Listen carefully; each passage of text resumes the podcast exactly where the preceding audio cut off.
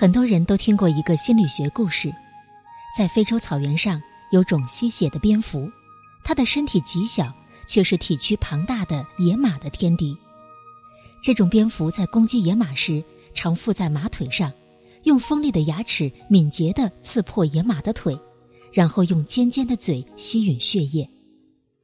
野马在受到蝙蝠的攻击后，马上就开始狂乱地奔跑和蹦跳，想甩掉身上的蝙蝠。但是野马的这种疯狂举动对于蝙蝠毫无影响，它从容地吸附在野马上，直到吸饱血液才满意的飞去。可是野马却常常会因此而痛苦地死去。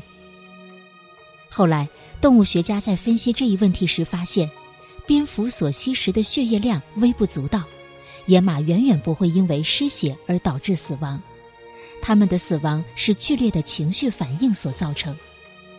用现在网络词汇形容，野马是因为控制不住情绪而带来的连锁反应，把自己作死了。这个故事让我想到很多人的人际关系出现问题，大部分是沟通出了问题，而沟通的第一杀手是情绪。央广的听众网友们，大家晚上好，我是一佳，今天想和大家分享张岑曦的文章。我们一起来看看是个怎样的故事。前几天我跟一个好姐妹相聚，她向我提到一位友人职场遇到滑铁卢。这位友人跟公司的财务总监发生了小小冲突。有冲突其实是一件非常常见的事情，一点小事儿本来好好沟通就行了。悲剧是，这位友人遇事向来不冷静。一件不起眼的小事儿，他非得风风火火地把财务总监骂了一顿，闹得鸡犬不宁。这虽然解了心头恨，巧就巧在他手中有一个非常重要的项目要启动，需要走财务拨款。第二天，他跟没事人一样，悠哉悠哉地跑去找财务拨款。财务总监找各种理由，就是不拨款。一边项目必须要进展。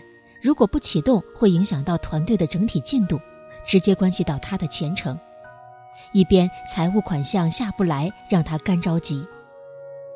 后来他急得没有办法，跟财务总监理论：“咱们一码归一码，有话你就不能好好说吗？先把事情处理了。”财务总监来了一句：“哟，这回你知道有话好好说。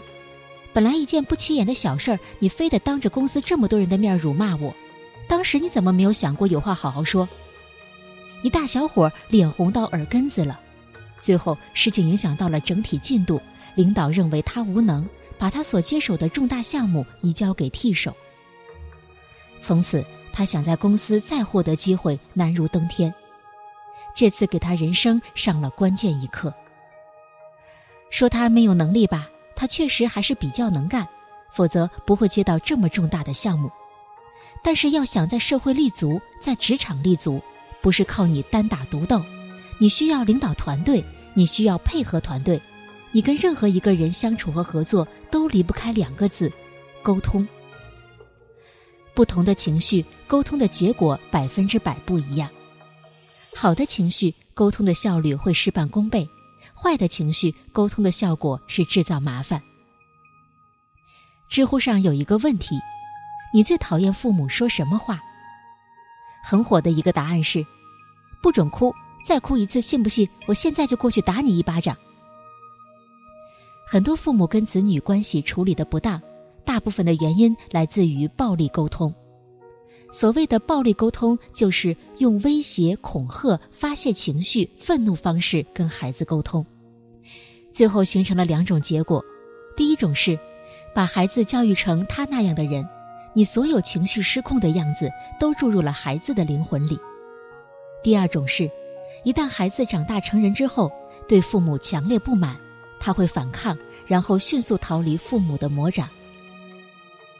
我表弟跟他父亲的关系很不好，因为表弟从小是被他父亲损大的，很少能听他父亲说一句不带任何情绪的话来，所以他跟很多人关系处理不好。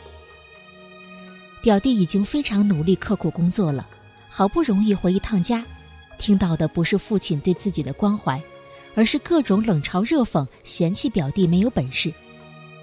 所以每次表弟都跟母亲说知心话，跟父亲却形同路人。在沟通当中，你因为愤懑、威胁、攻击性的交流，最终对方因为感受到这种态度，同样会反馈给你。同样的一句话，为什么不同的人嘴里出来有不同的效果？因为情绪。情绪的背后代表着你对别人的态度。有时候说什么不重要。你是怎么说的才重要。一个不会控制情绪、不会有话好好说的人，别指望他能跟其他人关系融洽。因为百分之九十的沟通高手都是一个很好的情绪管理者。好了，今天的分享就到这里，我是一佳，祝大家晚安。放下所有让我不安分的信仰。回到最初的地方，你的世界是否还那样？怎么抓也抓不住的时光？看多少照片已泛了黄，外婆的微笑。还挂在她嘴角，多真实的问候，多久违的拥抱，想念家乡的味道，暖暖的依靠，想家就回来，让你歇歇脚。曾经那么骄傲，已经没有什么值得炫耀。再多的繁华和财宝，也比不上家人的重要。长大后才懂得自己其实很渺小。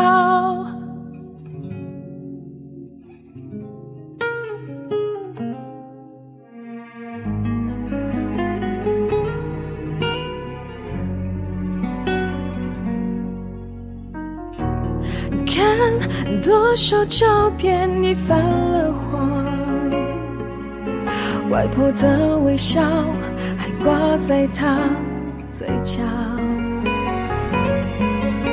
多真实的问候，多久违的拥抱，想念家乡的味道，暖暖的依靠。想家就回来，让你歇歇脚。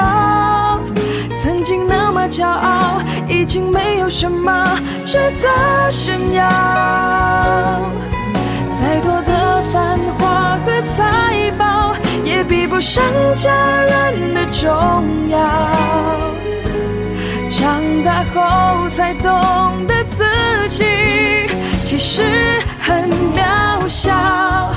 要努力向前奔跑，守护这份美好，带着你所有祈祷，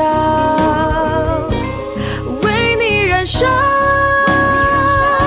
暖暖的依靠，想家就回来，让你歇歇脚。曾经那么骄傲，已经没有什么值得炫耀。成家人的重要。长大后才懂得自己其实很渺小。